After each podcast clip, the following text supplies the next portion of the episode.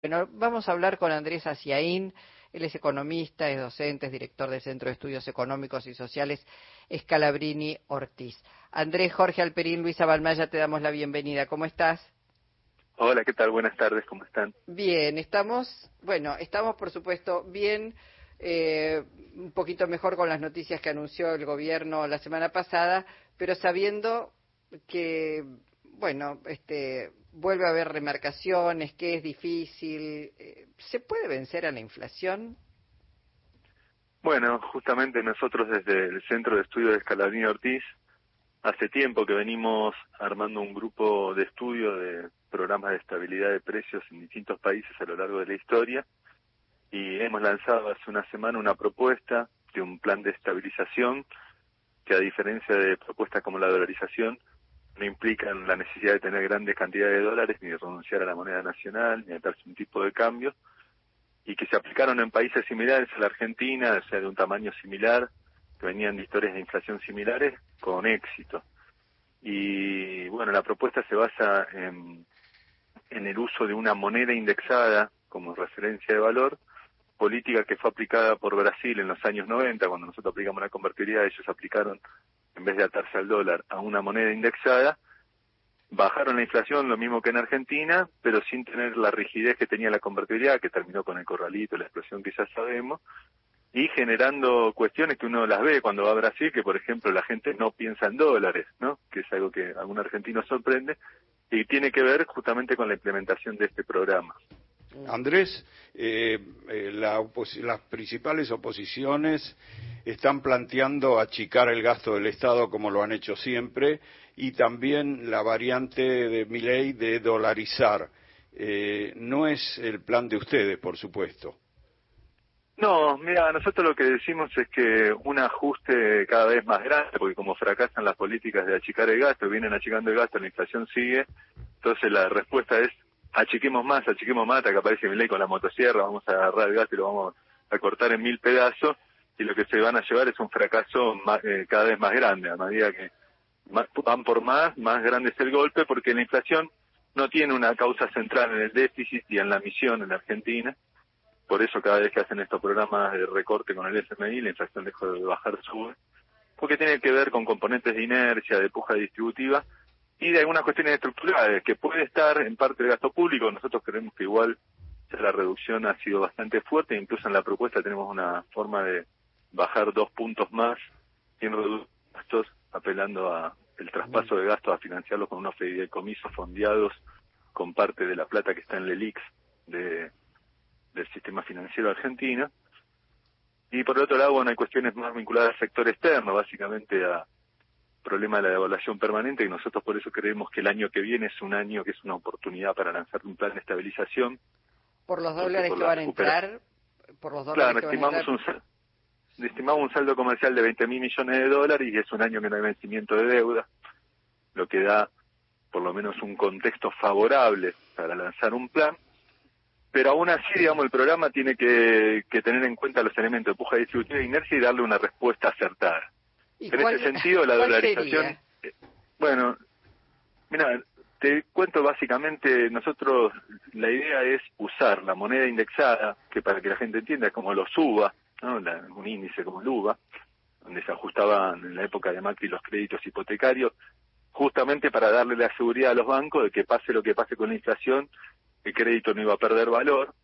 Bueno, nosotros decimos que eso hay que extenderlo a todos, todos los precios e ingresos de la economía, o sea que tu salario, por ejemplo, esté fijado en UVA, entonces vos sabés que más allá de lo que sea la inflación, vos el poder adquisitivo de tu salario se va a mantener, alquileres, tarifas, tipo de cambio, que las empresas acuerden con sus proveedores también precios estables en UVA.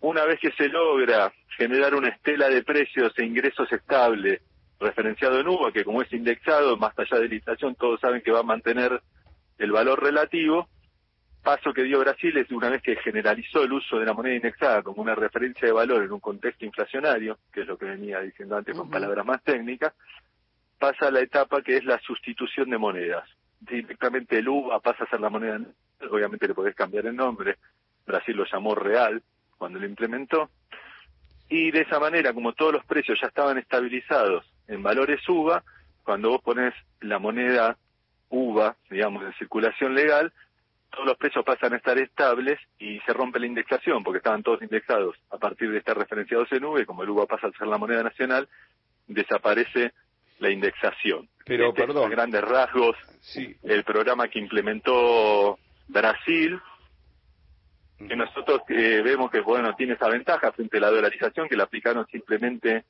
a algunas islas de Oceanía chiquitas que eran colonia norteamericana y tres o cuatro países de América Latina que tienen mucha población en Estados Unidos y reciben remesas, eh, que aparte tiene la rigidez de atarte a un tipo de cambio fijo, que el día de mañana si no sos competitivo te puede barrer como pasó con la convertibilidad y que aparte necesita un montón de dólares que no tenemos para implementarse, con Ah. todas las consecuencias y todo lo que se habló sobre el tema. ¿no? Mm. Ahora, Andrés, eh, la indexación, eh, teniendo en cuenta que no todos los sectores tienen el mismo poder, quiero decir, los sectores que contratan trabajadores y los trabajadores tienen un poder muy desigual, eh, ¿no va a ser finalmente un factor de, de desequilibrio mayor para la parte más débil? No, no, porque los salarios se indexan. Los salarios se definen en UVA. Se hace una tabla de conversión. Nosotros, en Brasil, te puedo contar lo que hicimos en Brasil, lo que proponemos nosotros es similar, pero extendiéndolo a algunas cuestiones más, eh, más allá del salario, ¿no? Eh, la idea es si vos, por ejemplo, tu salario no se actualizó hace tres meses, ¿no? O a otro hace seis, o al otro se actualizó hace un día. Bueno, vos tomás el salario UVA, ponerle de los últimos tres meses de la actualización hasta ahora, y ese salario, digamos, el tiempo que hay entre actualización y actualización, porque si vos tenés una paritaria trimestral son tres meses, y son eh, paritarias semestrales son seis meses, y paritaria mensual es el de un mes, ese salario a valor UVA, que el UVA cotiza, lo podés ver la cotización hacia atrás en el Banco Central, eh, se congela a valores UVA, quiere decir que cada vez que hay inflación a vos te aumenta automáticamente, eso se negocia en una paritaria fomentado por el gobierno, y digamos lo tienen que hacer todos los gremios y todos los empresarios no pueden los empresarios decir que no digamos Un- Pero necesitas muchas reservas, ¿no? Para, para aplicar un plan así, ¿no? ¿por qué reservas si esto no necesita dólares? Pero es como eh, vos que me dijeras que para lanzar los créditos hipotecarios UVA Macri necesitaba reserva no no necesitaba nada necesitaba simplemente indexar los créditos por UVA en eso no se necesitan reservas reservas se necesita para que no se devalúe la moneda Digo porque Pero- creo que, que, que vos te planteas también eh, fondear los, los pasivos del Banco Central en poder de bancos privados y los activos del Fondo de Garantía del ANSES, ¿no? Quiere decir que hace falta recursos ahí. No, no, bueno, pero eso es para la cuestión fiscal. Eso es para la cuestión fiscal y Ah. no son reservas. Es moneda nacional y es para reducir el fiscal. El programa de conversión a UVA no necesita reserva ni nada, es la diferencia con la dolarización. Es como vos que te dijera, hoy día hay gente que publica los alquileres en dólares, Sí. o hay propiedades que cotizan en dólares, o hay gente vendiendo autos o motores en dólares. Que yo te diga, en vez de en dólares lo tenés que fijar en UVA. Y no solo eso, sino los salarios, los precios, el tipo de cambio, los impuestos, las tarifas, la tasa de interés. Pregunto. O sea que eso es una diferencia de nominación. Claro. El proceso ese Sí. de nominación hay que estabilizarlo. ¿Por qué? Pues podés tener inflación en UVA como podés tener inflación en dólares, digamos. Entonces, para estabilizarlos, nosotros proponemos que se llame a un- una especie de pacto social en el sentido de que se reúnen empresarios, sindicatos, todo. Nosotros proponemos un congelamiento de precios. En Brasil se hizo sin congelamiento de precios, pero la inflación se aceleró en, durante este proceso de conversión de todo a valores indexados. Tomando esa experiencia, nosotros proponemos congelar los precios, convertirlos a UVA, a valores corrientes, mientras se convierte en salarios, alquileres, créditos, todo el resto de los ingresos, después abrir el congelamiento y eh, ir a un, eh, digamos, dejar sin intervención los precios durante un par de meses, precios, salarios, todo sin intervención ya, para que se estabilicen sus valores en UVA, y una vez estabilizados esos valores, que eso es encauzar la puja distributiva, ahí proponemos algunos mecanismos de incentivo, por ejemplo, que ningún sector pueda aumentar más los precios eh, que lo que variar proporcionalmente los precios que lo que varió el mes anterior, o sea que las variaciones vayan siendo cada vez más leves en valores indexados, estamos hablando. sí. Y una vez que se estabilizan los precios en, en valores indexados, que quiere decir que la puja distributiva encuentra un cauce y fija una distribución del ingreso en un sistema de precios de referencia estable, recién en ese momento se hace la sustitución de monedas, que es el último paso del programa.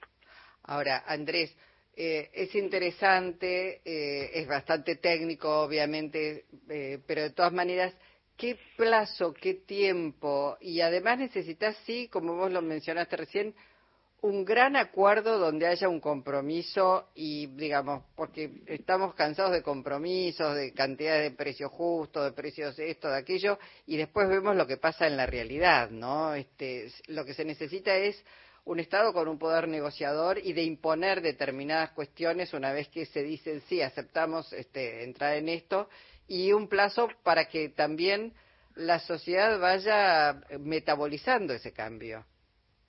Sí, eh, lo del poder del Estado es muy relativo, porque acá no perjudica a nadie.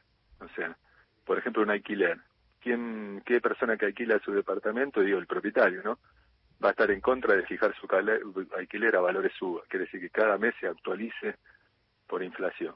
¿Qué trabajador va a estar en contra de que su salario se fije en valores suba?